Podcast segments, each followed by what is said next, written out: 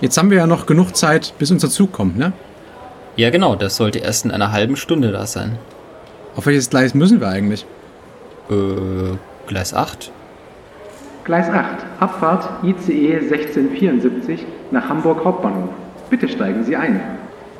Oh Mist, Mist, Mist, Mist, Mist.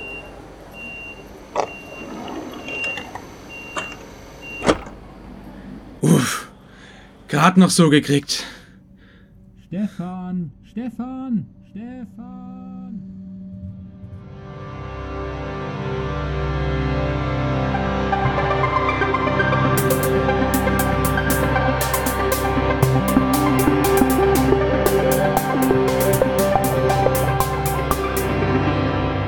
Der System Call Podcast. Heute mit dem Preisträger des Promotionspreises. Herzlich willkommen zur fünften Sendung vom System Call, dem Podcast, in dem wir mehr oder weniger aktuelle Forschung im Betriebssystemkontext vorstellen. Mein Name ist Stefan Naumann und mir zugeschaltet ist wie immer der geniale Florian Rommel. Moin Flo. Hallo Stefan, heute sind wir sogar ganz besonders aktuell, denn heute geht es um das Fachgruppentreffen in Hamburg. Was ist eigentlich die Fachgruppe? Die Fachgruppe Betriebssysteme ist quasi eine Untergliederung der Gesellschaft für Informatik oder auch kurz GI. Und darin versammeln sich Professoren, aber auch Studenten und Mitarbeiter, um gemeinsam einen Raum zu haben für ihre Forschung. Ganz genau. Und die Fachgruppe trifft sich zweimal jährlich, diesmal auch wieder in Präsenz, um sich eben gegenseitig aktuelle Forschungsunternehmungen und deren auch manchmal vorläufigen Ergebnisse vorzustellen. Ja, und in dieser Sendung haben wir mit dem Promotionspreisträger der Fachgruppe gesprochen, mit Alexander Zübke.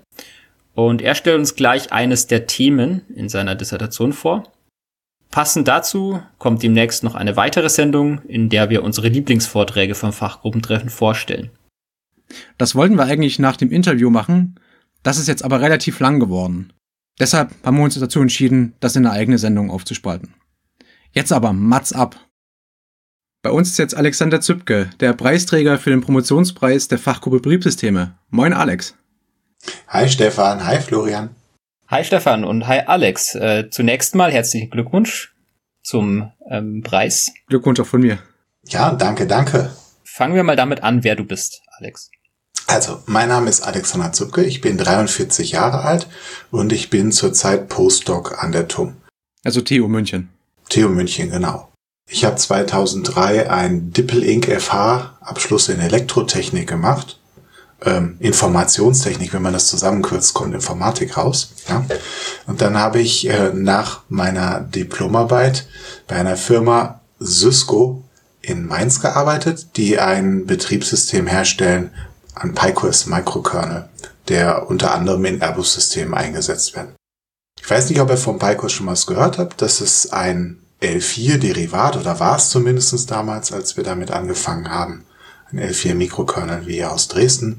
Aber die Idee hier war, dass man etwas hat, was man als kleines, schlankes Echtzeitbetriebssystem in ein Flugzeug reinpacken kann. Also. Der klassische Echtzeit-Anwendungsfall so ein bisschen. Ja, genau. Ja. Und äh, damit das Ganze ins Flugzeug kann, muss man Unmengen Papierkram machen. Das ist ganz klar. Also man muss die Software testen, dass sie äh, korrekt ist. Und äh, man muss halt schauen, dass äh, die Anwendungen ihr korrektes Timing haben. Und am Ende geht es darum, dass man die Software so weit im Griff hat, dass man eigentlich zeitliche Garantien auch geben kann. Was heißt an der Stelle zeitliche Garantien? Ja gut, wenn ich einen äh, System Call aufrufe, zum Beispiel, dass ich weiß, wie lange die Ausführungszeit dauert, basierend auf Input-Parametern. Oder ich habe ein System, eine Critical Section, und ich muss mir halt überlegen, auf einem Multicore-System, wenn der das jetzt loggt und der das jetzt loggt, okay, was kommt da am Ende als Worst-Case-Execution-Zeit raus? Aber also warum, warum muss ich das wissen? Oder wie unterscheidet sich das jetzt von meinem Linux-System? Wenn ich jetzt Write aufrufe, dann wird das schon so, keine Ahnung, so und so viele Millisekunden brauchen. Reicht das nicht? Ja, kommt drauf an, was man machen will. Ja. Also wenn man jetzt sich eine Flugzeugsteuerung vorstellt oder eine Steuerung in einem Auto vorstellt, dann habe ich da ganz häufig zeitliche oder periodische Prozesse oder periodische Threads, die äh, mit einer gewissen Frequenz laufen müssen einen gewissen Abstand haben zu den jeweiligen Ausführungen und die müssen natürlich dann irgendwo innerhalb ihrer Periode fertig werden. Also quasi, ich habe den, was weiß ich, den Autopiloten im Airbus, äh, der sollte natürlich aller so und so viele Millisekunden einmal gelaufen sein, um die aktuelle, was weiß ich, Flug, Flugroute oder so äh, neu berechnen zu können. Ja, genau. Ja, und dann laufen natürlich da mehrere periodische Prozesse, die brauchen irgendwo ihre Rechenzeit und ich muss schon sicher gehen, dass ähm, ich das Timing von jedem dieser Threads oder Prozesse ziemlich genau irgendwie kenne, damit ich mein System nicht überlaste und alles am Ende dann korrekt funktioniert. Ja, im schlimmsten Fall ähm, stürzt das Flugzeug dann ab, wenn das nicht so wäre, ne? Ah, könnte passieren. Na gut, du hast ja äh, relativ lange, bis du runterkommst. Also irgendwann sollte der Autopilot. Egal, reden wir nicht drüber. Ähm, ich glaube, Flugzeuge sind ziemlich, Flugzeuge sind ziemlich interessant. Ähm, die haben haufenweise interessante Sachen. Also gerade bei Start oder Landung, wenn da mal der Strom ausfällt, äh, da muss man halt irgendwie überlegen, das sind die kritischen Phasen, wie man damit umgeht. Und auch die Systeme im Flugzeug, die jetzt vielleicht nicht sicherheitskritisch aussehen auf den ersten Blick, wie zum Beispiel irgendwie das Display, was vor einem auf dem Sitz eingebaut ist. Das ist vielleicht doch sicherheitskritisch, weil gerade im Stromausfall muss man halt dem Display den Strom klauen. Ja. Das ist ein sicherheitskritisches System, weil es Strom verbraucht. Man wirkt dem System halt aber relativ schnell den Saft ab, damit irgendwo von ja, Batterien, Akkus für den Rest der Systeme, die im Flugzeug notwendig sind, da noch die, die Spannung erhalten bleibt. Damit ist das schon ein sicherheitskritisches System, dass man einfach sagen kann, gut, jetzt schalten wir es aus. Wenn es jetzt ausgeschaltet hat, ist es eigentlich kein Problem. Denkt man sich, gut, dann schaltet man es wieder ein, wenn der Strom da ist. Aber das führt zu Stromspitzen. Wenn ihr im Flugzeug mal darauf achtet, wenn irgendwas ein- oder ausgeschaltet wird, der geht reihenweise durch.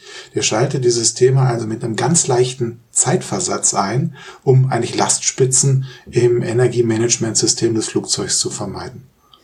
Okay, hoffen wir, dass wir nie in die Situation kommen. Womit hast du dich in deiner Promotion beschäftigt? Genau.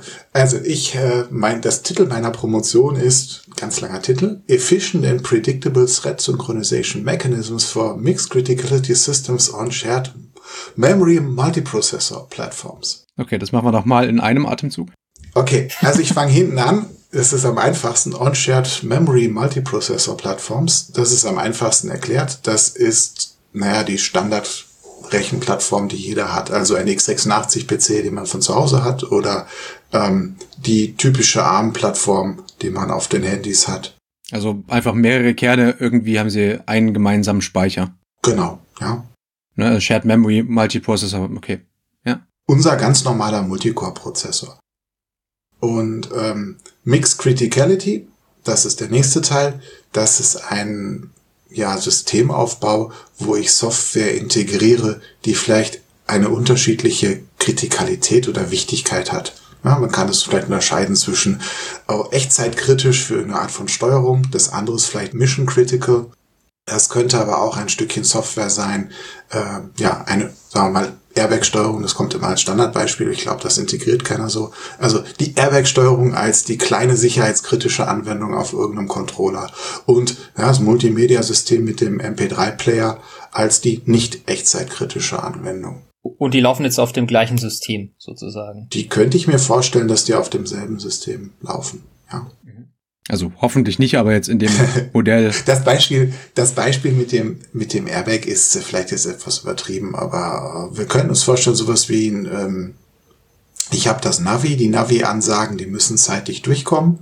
Da möchte ich keine Verzögerung haben, aber ich könnte jetzt vielleicht das Klingeln vom Telefonanruf irgendwie im Soundsystem des Autos etwas hinten anstellen.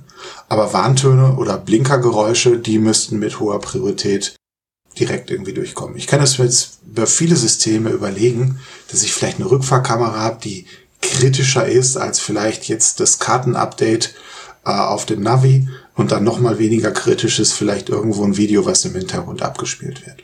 Mhm. Dann hattest du ja noch Efficient and Predictable Thread Synchronization Mechanisms. Genau. Kommen wir zum, machen wir weiter von hinten. Thread Synchronization Mechanisms. Das ist äh, das Zeugs, was man eigentlich aus dem aus der Betriebssysteme Veranstaltung kennt, das sind Mutexe, Condition-Variablen, Semaphoren. So alles das, was man braucht, um Threads irgendwie zu synchronisieren, um wechselseitigen Ausschluss zu erreichen, um eine Signalisierung zu erreichen. Ja, die Standarddinge, die man auch unter Linux kennt oder aus dem Kurs kennt. Also quasi auch um, um kritische Abschnitte irgendwie zu sichern, ne? Also ja, genau. Versucht gerade auf eine geteilte Ressource zuzugreifen und möchte sicherstellen, dass da jetzt kein zweiter Thread oder kein zweiter Prozess gleichzeitig drauf äh, rumrödelt und mir vielleicht meinen Zustand zerstört. Ja, also klassisch irgendwie Festplatte oder solche Dinge oder andere geteilte Ressourcen. Ja. Also mache ich ja üblicherweise einfach irgendwie einen Mutex Log System Call und mache irgendwann einen Mutex Unlock System Call und dann ist das Ding sicher. Also äh, ich dachte, da ist jetzt schon ausgeforscht. Genau. Das ist so eigentlich für sich genommen ausgeforscht. Ähm, wir können das Ganze jetzt predictable machen, äh, indem wir irgendwie schauen, dass die Implementierung dazu äh, dass wir das Timing ausrechnen können und wir vielleicht unser System kennen. Auf dem System vielleicht sind 100 Threads drauf. Ja, und was ist dann mein Worst-Case-Timing von meiner Critical Section? Problem erledigt. Äh, das wäre jetzt der klassische Ansatz. Aber wir können das Ganze versuchen, effizient zu machen. Du hast ja vorhin auch äh, Mikrokern gesagt, ne? Äh, vielleicht erklär doch mal kurz, was ein Mikrokern ist. Ein Mikro... ähm, gut, ich will jetzt hier nichts Falsches sagen. Also ein okay, ein Mikrokern ist das, äh, ja. Fragt man drei Betriebssysteme, bekommt man vier Meinungen, okay? Ich würde es einfach so sagen, ein, ein Mikrokern ist ein Betriebssystemkern, der einen notwendigen kleinen Satz an Mechanismen bereitstellt, damit ich den Rest des Systems im User Space implementieren kann. Ja, ganz allgemein. Also ich muss irgendwo einen notwendigen Satz von Primitiven oder Calls bereitstellen auf dem Mikrokern, damit ich den Rest des Systems im User Space implementieren kann. Und der Rest wäre zum Beispiel ein Filesystem, Gerätetreiber, vielleicht aber auch sowas wie ein Scheduler, der als User Space Anwendung läuft. Im, Gegensatz zum Dispatcher, der, äh, also das Umschalten von Threads muss das Betriebssystem einfach machen. Umschalten, genau. Das Umschalten von Threads muss das Betriebssystem machen, aber ich kann komplexere Scheduling Policies, kann ich zum Beispiel im User Space implementieren. Und wie klein man jetzt dann tatsächlich diesen Kernel hält, das ist ein bisschen Ansichtssache. Ne? Also das unterscheidet sich für je Mikrokern. Ja, also mit den Kerneln, die ich gearbeitet habe, da war der Scheduler im Kernel implementiert. Ähm, grundsätzlich Gerätetreiber waren immer im User Space und dann ist es so eine Frage im Design Space, die man so ein bisschen explorieren kann. Äh, man kann sich halt überlegen, dass es halt manchmal furchtbar kompliziert ist, gewisse Dinge im User Space zu machen, während sie im Kernel relativ einfach sind. Und aus einer Zertifizierungssicht heraus, sprich, wenn ich die Software ins Flugzeug bringen will, dann zählte eigentlich der ganz pragmatische Ansatz zu sehen, wie viel Code muss ich denn am Ende zertifizieren. Und wenn ich am User Space relativ komplexe Komponenten habe mit einer, ja, vielleicht nicht ganz so einfachen Interaktion mit dem Kernel, dann lohnt es sich manchmal ganz pragmatisch zu überlegen, okay, vielleicht schieben wir diesen kleinen Teil doch in den Kernel wieder rein. Mhm. Also muss einfach schauen. Ne? Am Ende, ähm, man kann relativ komplexe Sachen im User Space bauen. Manchmal stimmt es mit dem Timing vielleicht nicht. Das ist nur so ein bisschen ausmessen und gucken, wie das zum Anwendungsfall passt. Und äh, Thread-Synchronisation, würde man das jetzt im User Space oder im Kernel Space machen? Oder wie habt ihr es denn in dem PyCore gemacht, sag mal so? Aus der Literatur der Mikrokerne, da gab es eigentlich folgenden Ansatz. Äh, man implementiert solche Sachen für gewöhnlich im User Space. Und so ein Mikrokern bietet meistens einen schnellen IPC-Mechanismus. Und dieser IPC ist ein Message-Call-Mechanismus. Also ein Thread kann eine Message an einen anderen Thread schicken. Ähm, die L4-Kerne implementieren das als synchroner Mechanismus. Das heißt, ich schicke eine Message und warte darauf, dass die Antwort kommt. Und ein Server-Thread, das ist der empfangene Thread, der Server implementiert dann zum Beispiel äh, ein Mutex-Protokoll. Das heißt, der Server-Thread wartet und schaut sich an, was passiert. Ich schicke dem also von einem anderen Thread die Message, hey, ich möchte gerne das Mutex Nummer 1 locken. Der Server-Thread bekommt die Message, wird aufgeweckt, sieht jetzt, dass äh, kein anderer das Mutex Nummer 1 haben will und schickt mir die Antwort dann zurück, jo, hier, du darfst. Ja. Falls jemand anders da ist, lässt er mich ein bisschen warten, bis das Mutex freigegeben ist. Und dann kann ich theoretisch, nicht nur theoretisch, ich kann auch praktisch dann im User Space komplett alles basierend auf dem IPC-Mechanismus implementieren. Das heißt aber auch, bei einem Mutex-Operation, ich muss dann von einem Thread einen Call in den Server machen. Der Server muss den Zustand ähm, sich anschauen und der schickt mir die Antwort zurück. Das heißt, ich habe einen IPC rein und einen IPC raus für eine Mutex-Log-Operation. Und nochmal einen Call rein und Call raus, um Mutex-Unlock zum Beispiel zu machen. Heißt aber auch, wenn ich, also da ich ja nicht einfach, also Call funktioniert ja nicht direkt in den anderen äh, Prozess rein, sondern ich muss einmal durch den Kern gehen, um einen IPC, also einen Call hinzumachen, äh, in den Kern rein, aus dem Kern raus und die Rückseite dann wieder in den Kern rein, aus dem Kern raus, um die Antwort zu bekommen. Das heißt, wir haben vier äh, Kernübergänge und Kernübergänge sind verdammt teuer. So im in the grand scheme of things. Ja, genau. Ne? Das kostet einiges an Performance. Die das habt ihr jetzt im, im Echtzeit äh, ein, irgendwie eingesetzt? Nein, das ist so die, der, der klassische Literaturansatz, wie man auf einem Mikrokern das Problem eigentlich löst. Und dann hatte ich gedacht, okay, gibt es nicht was Besseres? Hat nicht jemand das Problem schon mal anderweitig gelöst? Und dann habe ich die sogenannten Futexe gefunden. Also ich habe sie nicht erfunden, die gibt es im Linux. Und die Idee eines Futex ist, dass man eine Art, sagen wir mal, optimistische, optimistische Synchronisierung macht. Wofür steht eigentlich Futex? Futex steht für Fast User Space Mutex.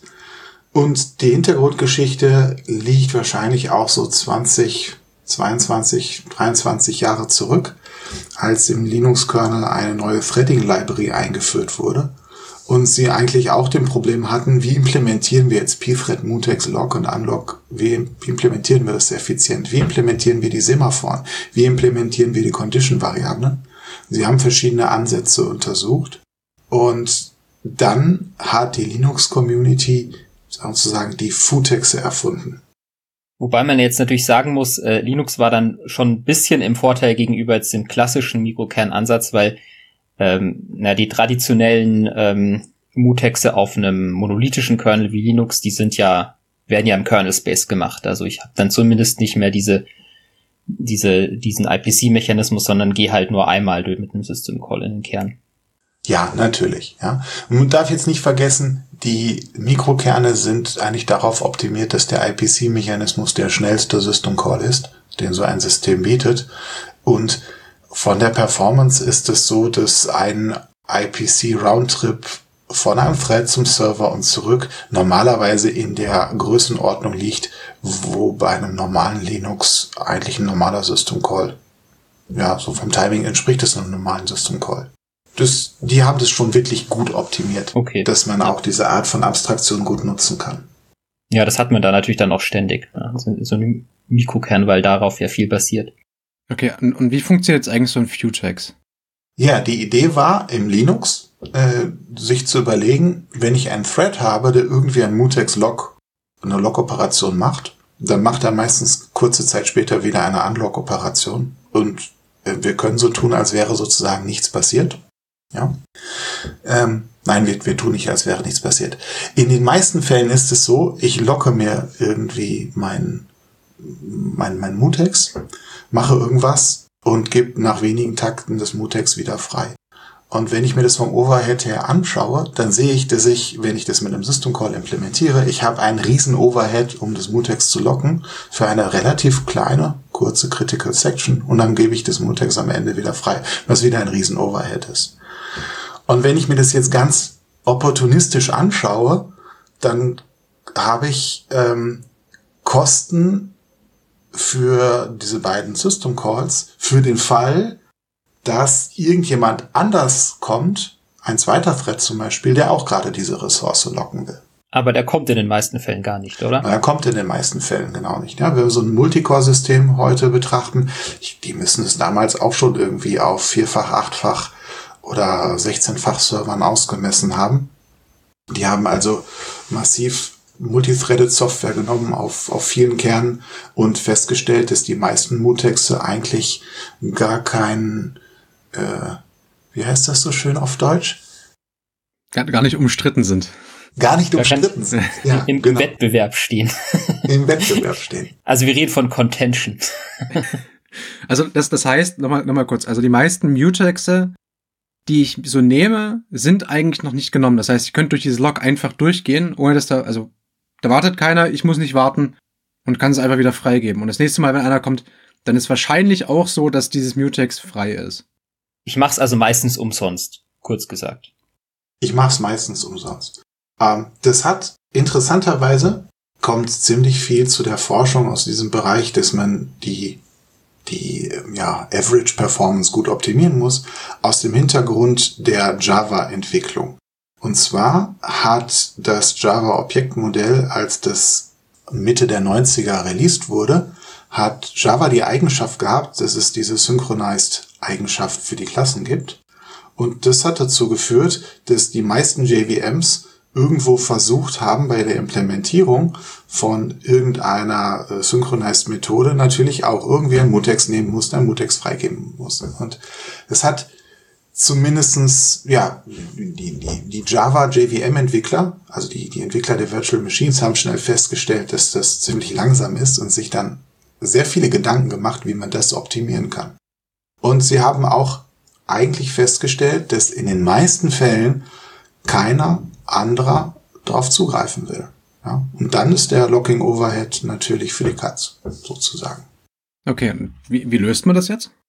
Ja, die Idee im Linux war das, dass man sich ein paar Gedanken macht, wie man theoretisch dem anderen Thread sagen kann, dass das Mutex vielleicht doch gelockt ist. Und die Idee ist, dass man einfach atomare Operationen im User Space benutzt. Man kann sich das so vorstellen, ein Futex ist einfach ein Integer, also ein 32-Bit-Wert im User Space. Und wenn ich jetzt mir das Mutex locken will, dann setze ich in diese Integer einen gewissen Zahlenwert rein. Ja, sagen wir mal 0, das Mutex ist frei, 1, das Mutex ist gelockt. Und dann kann ich mit so einer Compare-and-Swap-Operation einfach daherkommen und schauen, ich mache jetzt einen Compare-and-Swap von 0 auf 1, dann habe ich es gelockt. Das liegt so in der großen Ordnung von 20, 30 Takten vielleicht auf so einem x86. Und wenn ich die Unlock-Operation mache, dann setze ich das einfach wieder von 1 auf 0 zurück. Und die Sache hat sich erledigt. Und ich habe mir den kompletten System Call gespart. Und ähm, das Com Compare and Swap heißt an der Stelle, dass wir in einer einzigen Instruktion das Ding auslesen und setzen. Das heißt, wenn ich da eine 0 drin steht, bekomme ich die 0 zurück, habe aber eine 1 reingeschrieben. Genau. Bei, bei der Log-Operation, ja. Das heißt, ich habe eine 1 reingeschrieben und weiß, was der Zustand vorher war.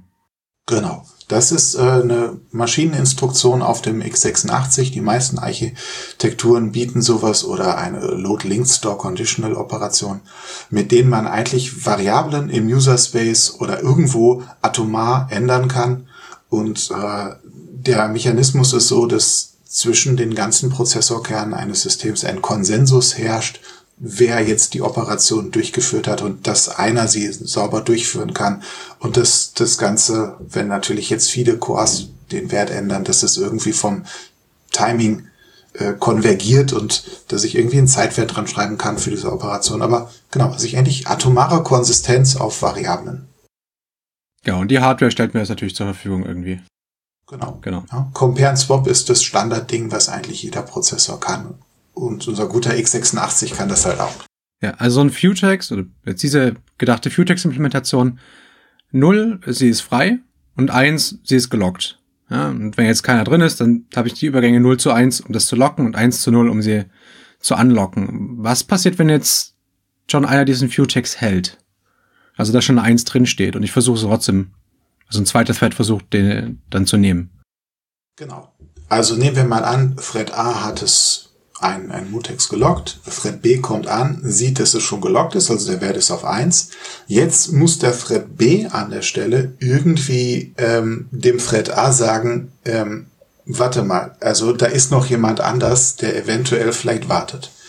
Und das, was die meisten Futex-Protokolle dann implementieren, ist so, dass du dann sagst, okay, dann setze ich jetzt als zweiter Thread, ich setze diesen Zustand von eins auf zwei. Damit kann ich Alfred B. dem Fred A. sagen, dass da noch jemand anders wartet. Und dann sagt dieser Fred B., gut, wenn ich diesen Zustand gesetzt habe, dann muss ich warten.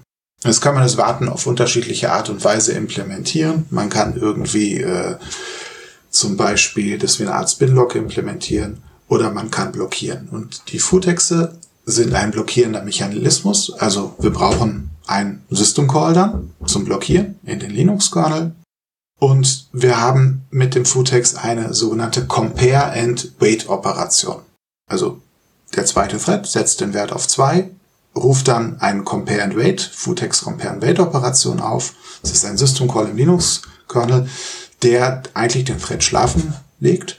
Also der Thread ruft den System Call auf, der geht in den Kernel, macht ein paar Operationen, bereitet alles zum Schlafen vor und guckt sich dann nochmal diesen Wert des Foodtexes im User Space an. Wenn da immer noch zwei drin steht, perfekt, dann legt er den Thread schlafen und der Thread schläft.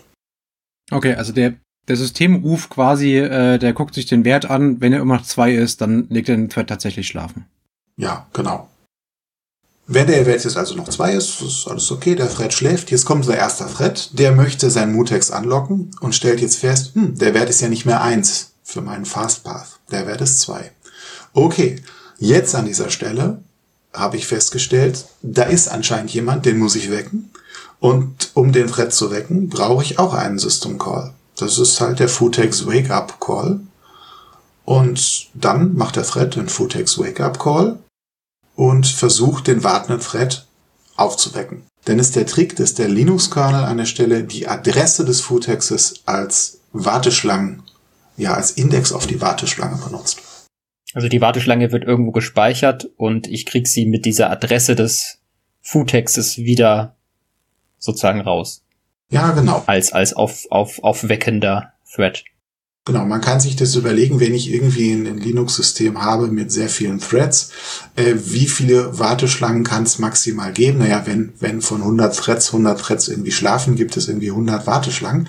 Der Linux-Kernel legt diese Warteschlangen alle on the fly an und zerstört die Warteschlange, wenn der letzte Thread geweckt wurde von dieser Warteschlange. Wo leben die jetzt, die Warteschlangen?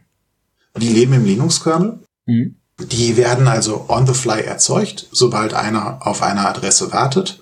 Und die werden wieder abgeräumt, sobald, naja, der letzte Thread weg ist.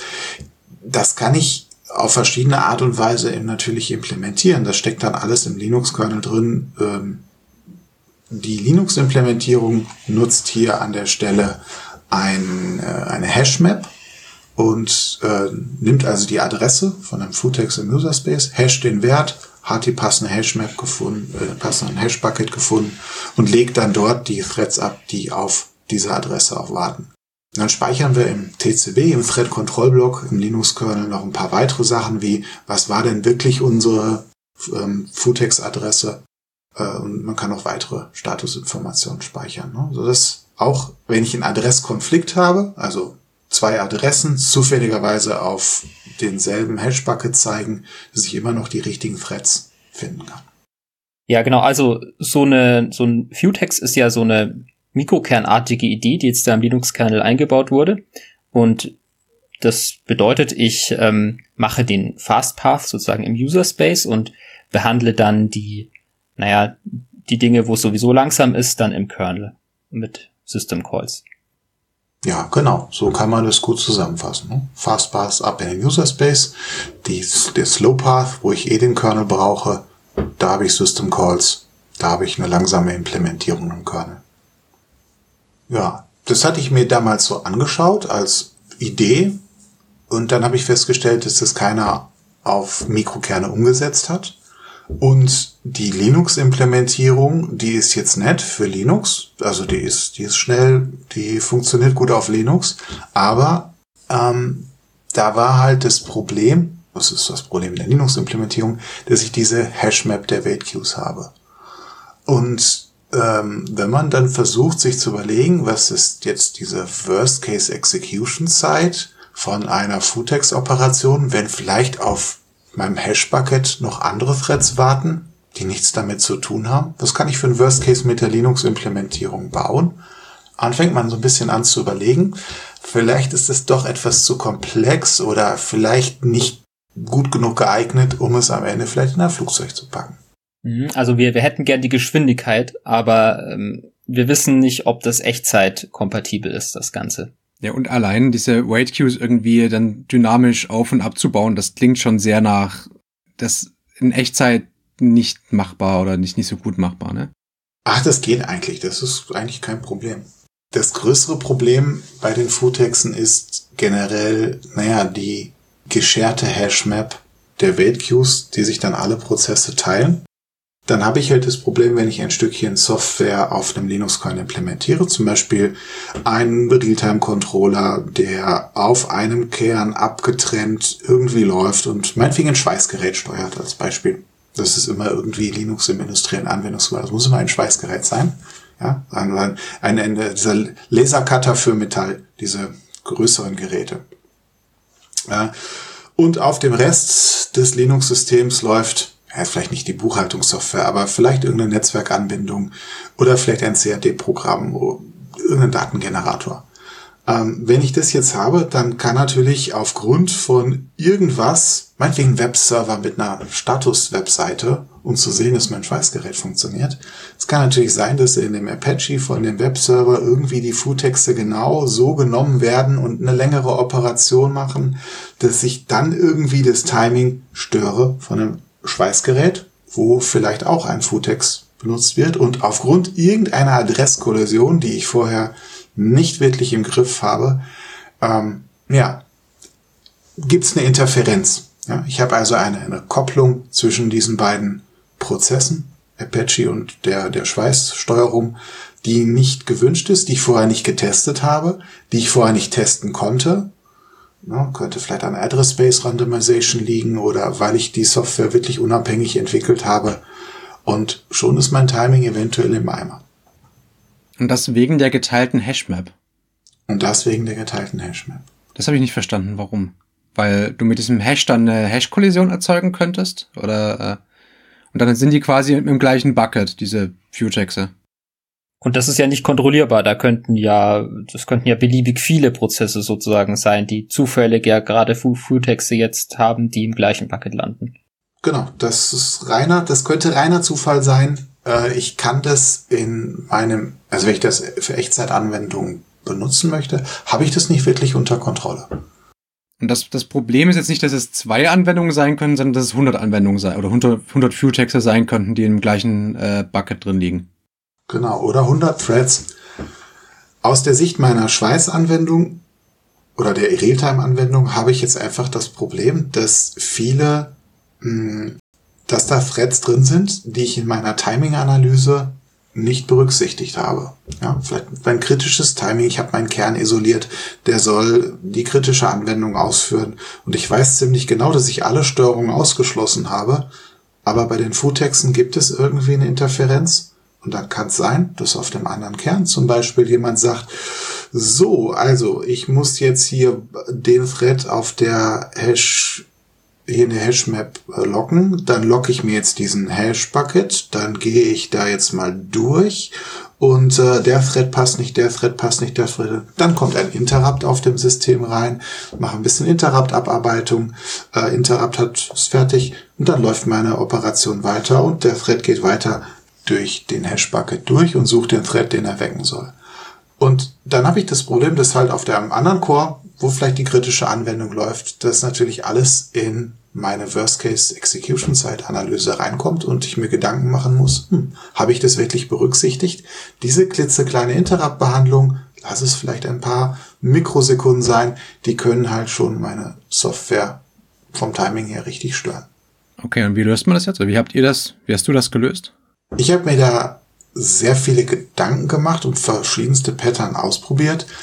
Eine Möglichkeit wäre zu sagen, naja, komm, äh, wir präallokieren eigentlich die Warteschlangen. Das ist eine gültige Idee. Präallokieren der Warteschlangen heißt, ich lege die Warteschlange mit irgendeinem System Call beim Initialisieren meines Objektes an. Ja? pthread mutex init, ich lege die Warteschlange an, Problem erledigt, perfekt. Dann muss ich natürlich viel mehr Warteschlangen bereithalten, weil am Ende, wenn ich mir so ein typisches System angucke, ich habe vielleicht irgendwie 1000 Mutexe in einem Beispiel drin, 100 Threads. Dann, äh, wenn ich 1000 Mutexe und 100 Threads habe, mal als Fantasiezahl, dann habe ich sehr häufig, ähm, dann habe ich sehr häufig viel mehr Warteschlangen, als ich eigentlich Threads habe, die jemals auf einer Warteschlange warten können. Und dann braucht es natürlich dementsprechend viel Speicher im Kern. Ja, und meistens warten sie ja gar nicht, wie wir vorher schon festgestellt haben. Ja, genau. Und äh, solche Varianten haben wir ein bisschen ausprobiert. Äh, so in meisten Fällen ist es so, man, äh, man setzt sich hin am Whiteboard, entwirft einfach mal so ein Design, implementiert es, baut es, misst es durch, kriegt ein Gefühl dafür, wie so ein Mechanismus funktioniert. Aber das war am Ende eigentlich immer unbefriedigend, weil die Flexibilität dabei verloren geht. Und wenn man eine relativ naheliegende Lösung ist, wir nehmen jetzt keine Hashmap, sondern eigentlich einen binären Suchbaum.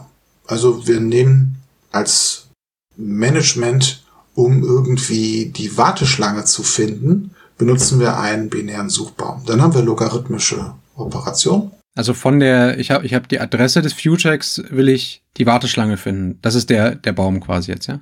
Genau, da benutze ich einfach einen binären Suchbaum, lege also irgendein Warteschlangenobjekt an, da kann ich einfach den ersten wartenden Thread nehmen, das macht die Futex-Implementierung Linux-Kernel auch, ähm, dann habe ich eine Art Warteschlangenkopf und den queue ich irgendwo ähm, in einem Baum ein. Binärer Suchbaum, ich nehme einen AVL-Baum oder einen Rot-Schwarz-Baum, äh, dann habe ich immer eine garantierte logarithmische Operation. Aber, aber natürlich auch abhängig von den Inputs, also abhängig von wie viel Threads ich habe. Ne? Ja, genau. Aber auch für, ja, äh, für relativ viele Threads ist es so, dass mit der logarithmischen Zeit und Suche dass da eigentlich immer in kurzer Zeit und mit wenig Overhead schnell was gefunden wird.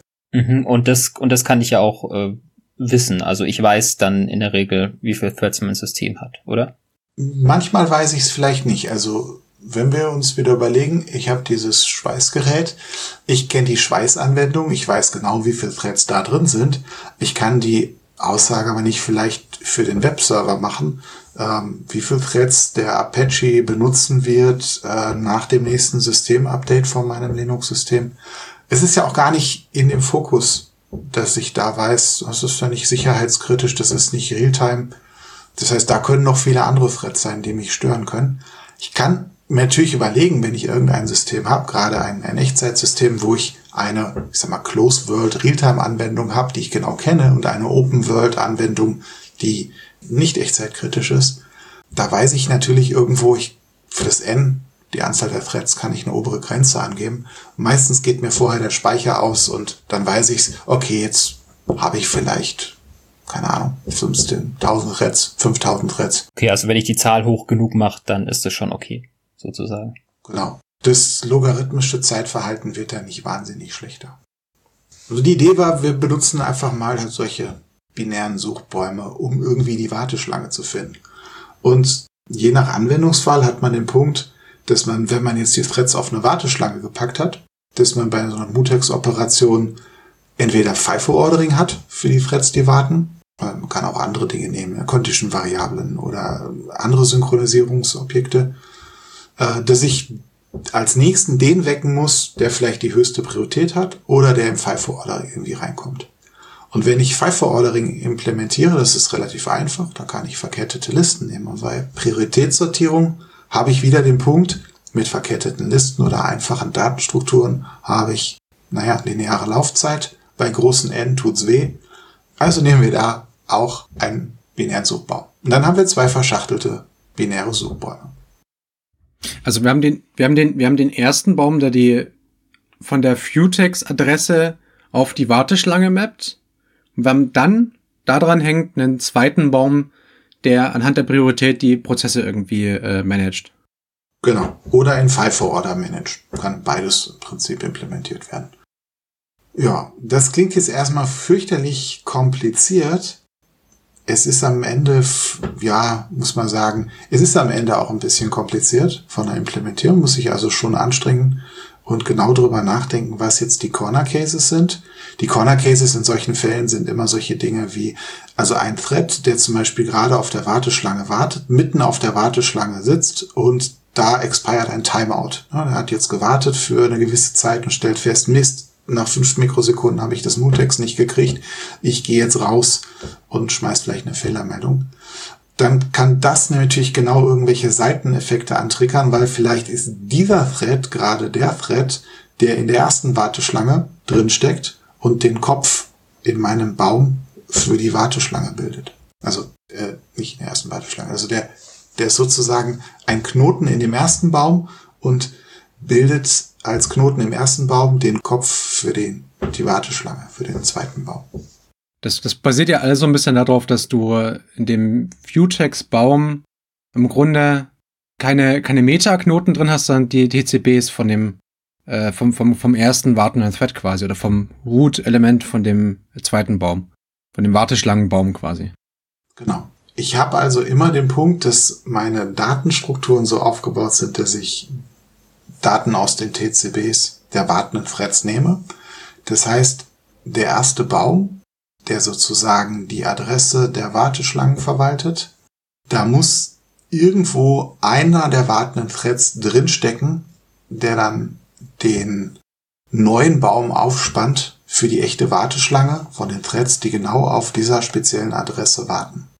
Wenn ich den Thread austrage aus dem ersten Baum, dann muss ich irgendeinen anderen Thread aus der Warteschlange nehmen und den sozusagen als neuen Knoten in, in dem ersten Baum eintragen.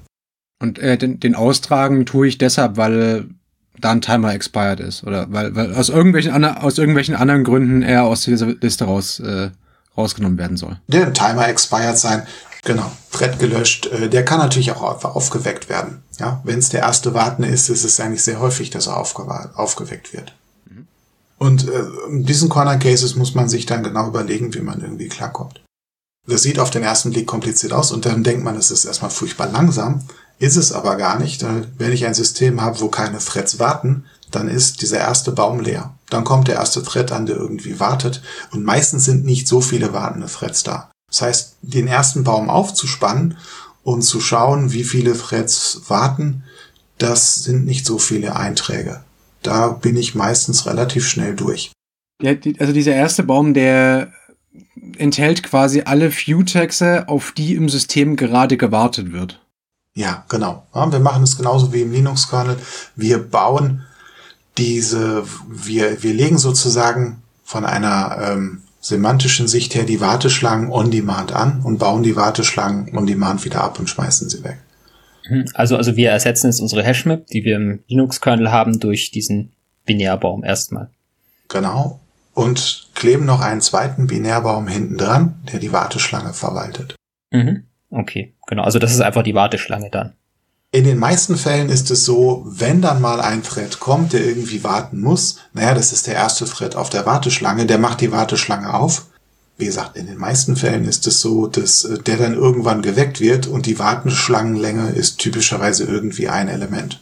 Mhm. Und dann trage ich den auch wieder aus. Also die Warteschlange mit sich selbst, äh, die ist relativ einfach zu implementieren. Also es kostet nicht viel Zeit, sowas einzurichten.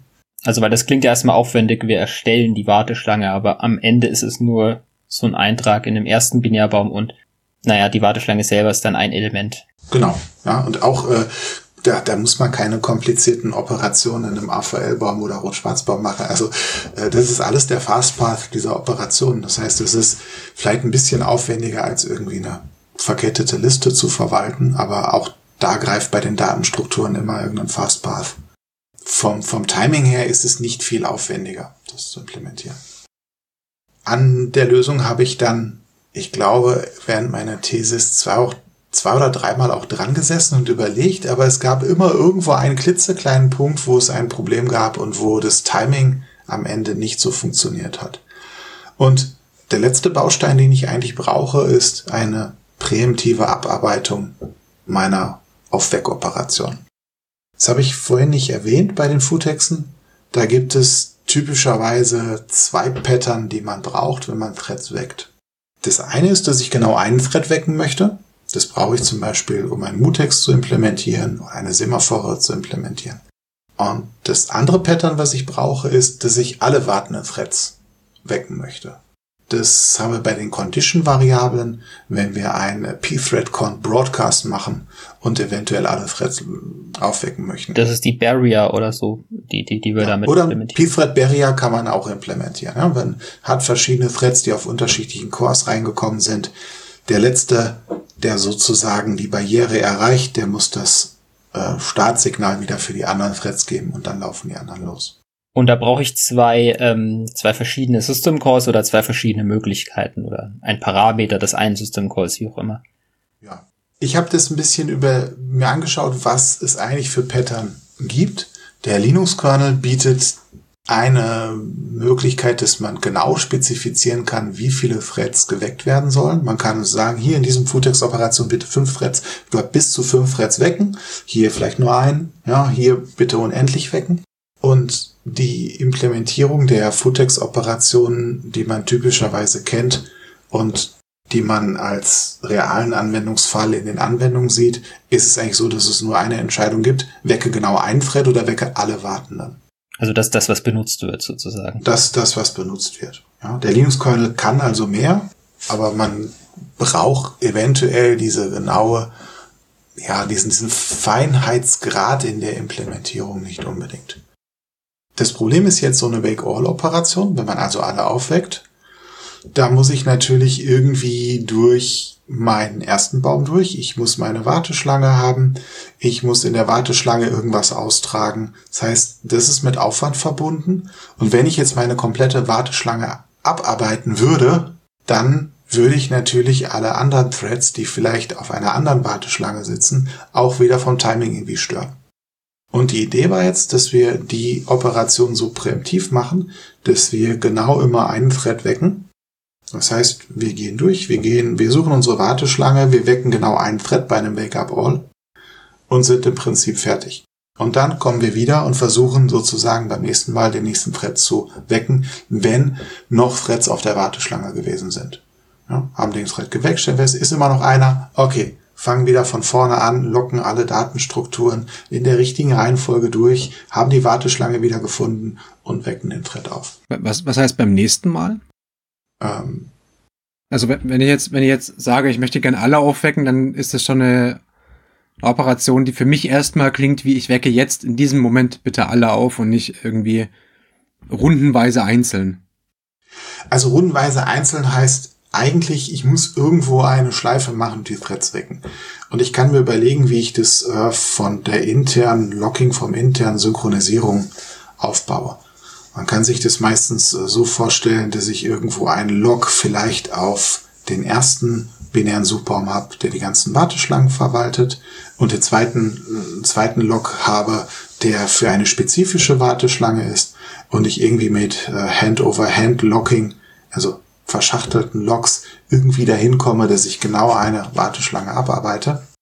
Und wenn ich dann diese Threads äh, wecke, dann muss ich mir halt sicher sein, dass ich irgendwie das Timing von anderen Operationen, die vielleicht auch wieder Futexe benutzen wollen, nicht wesentlich störe. Und wenn ich das jetzt, je nachdem wie ich was vom Locking aufbauen kann, bekomme ich ein Pattern hin, wo ich vielleicht mit verschachtelten Logs arbeiten kann. Also ich habe in meinem Kernel einen, einen Spin-Log, der vielleicht die, äh, der die erste Warteschlange schützt jeweils ein Spin-Lock, um diese zweiten Warteschlangen ähm, zu locken. Dann kann es sehr schnell sehr kompliziert werden, gerade wenn man irgendwie gewisse Pattern hat, äh, ja, wir mal Corner Cases, wo das dann vielleicht nicht passt. Und ähm, es führt dann eigentlich zu sehr viel Komplexität, die man am Ende schlecht in den Griff kriegt, wenn man das Ganze in ein Echtzeitsystem packen will. Und ich will nicht einfach alles mit einem Spin-Lock schützen. Das wäre auch noch eine Möglichkeit. Ja, genau. Ja, aber wenn ich alles mit einem Spin-Lock schütze und dann alle Threads aufwecke, dann habe ich allerdings das Problem, dass ich halt irgendwie eine Operation mache, die, wenn vielleicht 100 Threads auf der Warteschlange sind, wieder 100 Zeiteinheiten für Aufweckoperationen braucht. Und damit natürlich alle Zugriffe auf diesen Futex-Baum quasi äh, blockiere. Ja, für die ganze genau. Zeit. Mhm. Und dann ist die Idee, gut, wir wecken immer einen Thread und machen im Prinzip die große Schleife drumherum. Die machen wir beim Aufrufer, der dann immer durchgeht. Ja, der lockt den Futex-Baum, holt sich genau einen raus, weckt den, weiß dann noch, ah, da ist noch was zu tun fürs nächste Mal, für die nächste Runde, geht wieder raus, gibt wieder alle Logs frei, äh, kann vielleicht einen Interrupt abarbeiten und geht wieder rein und versucht den nächsten zu wecken. Was passiert denn, wenn wir einen Thread wecken, der eine höhere Priorität als wir, äh, als wir selber? Äh, der könnte uns unterbrechen zum Beispiel. Und äh, wir bräuchten gar nicht mal einen Thread mit einer höheren Priorität. Wir könnten zum Beispiel einen Thread auf einem anderen Core auch nehmen. Wir wecken einen Thread auf einem anderen Core. Der führt zum Beispiel bei einem Beispiel der Barriere wieder die Operation aus und legt sich dann wieder auf der Barriere schlafen.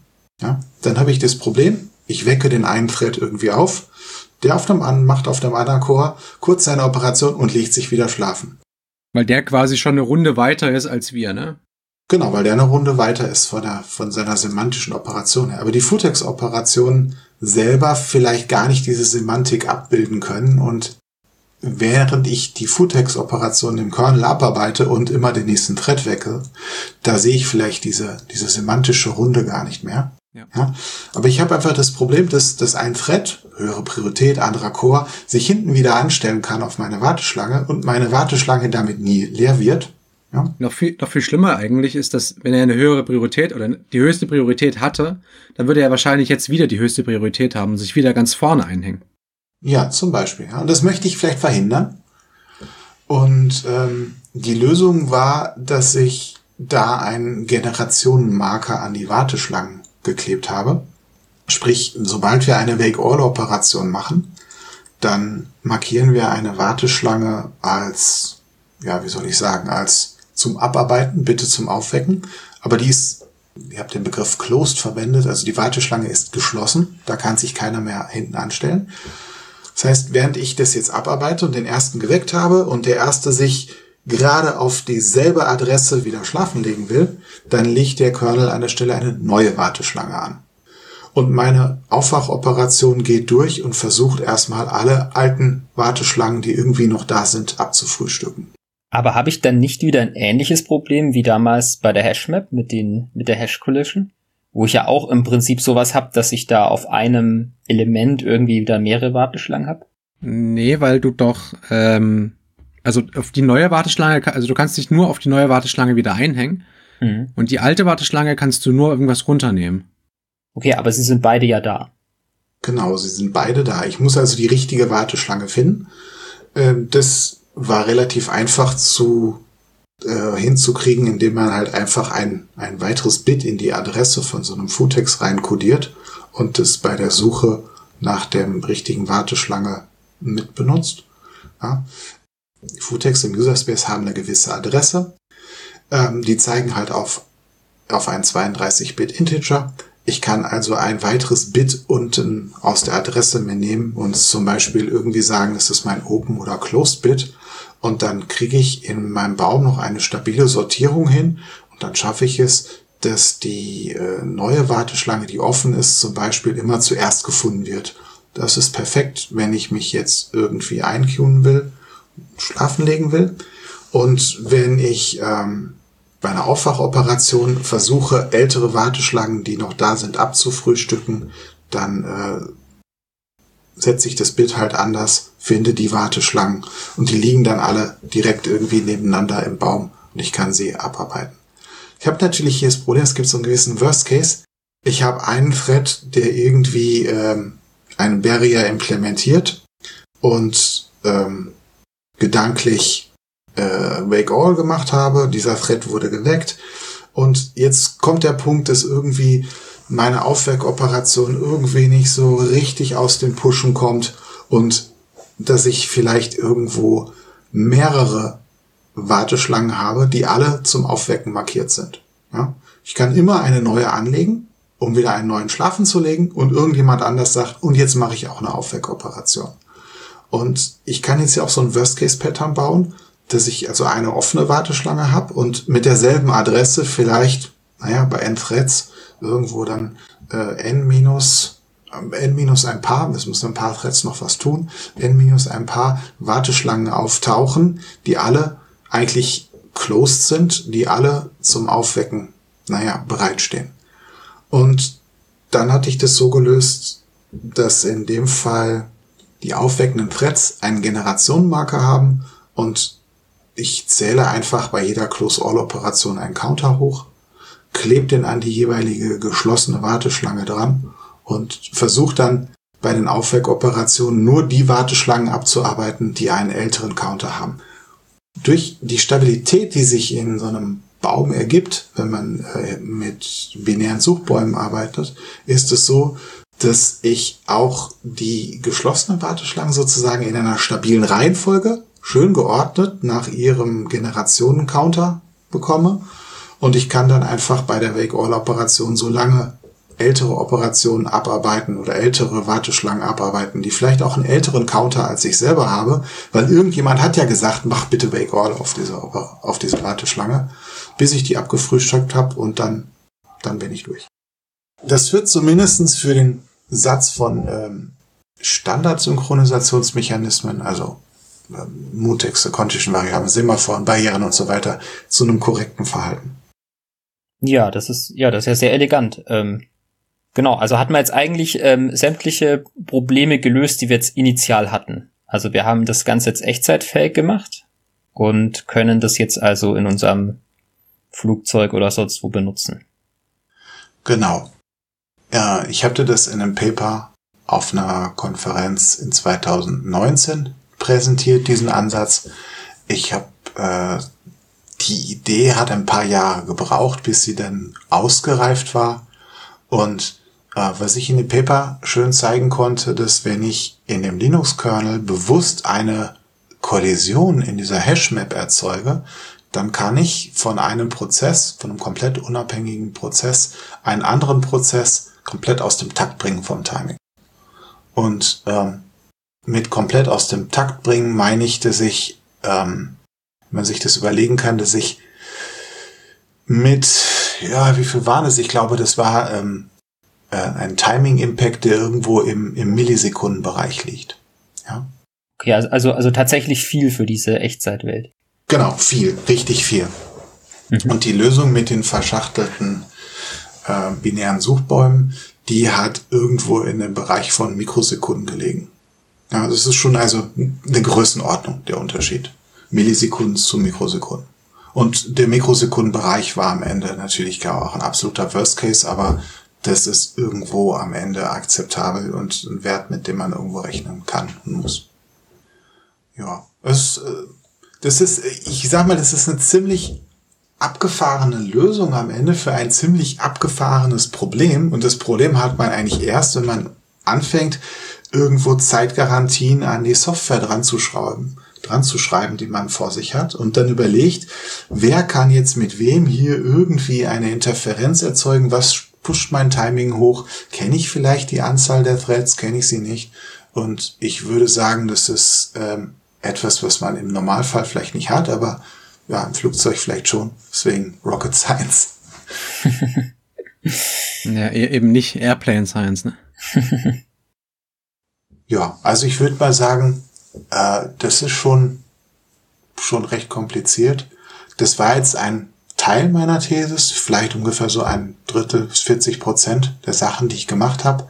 Ich habe mir noch andere Gedanken gemacht mit ähnlichen Mechanismen, zum Beispiel, wie man Priorität rauf oder runter setzen kann. Das braucht man für einige ähm, Locking-Protokolle. Da kann man ähnliche op opportunistische Tricks sozusagen machen.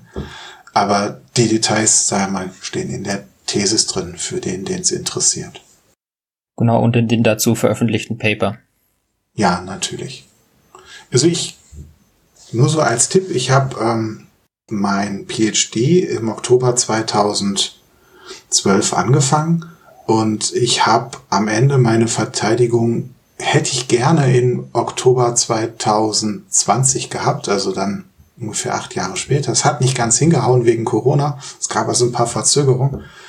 Ähm, acht Jahre ist eine lange Zeit. Ich habe den PhD in Teilzeit gemacht, 50 Prozent gearbeitet, 50 Prozent an der, an der FH, wo ich meine Doktorandenstelle gehabt habe, gearbeitet in verschiedenen Projekten.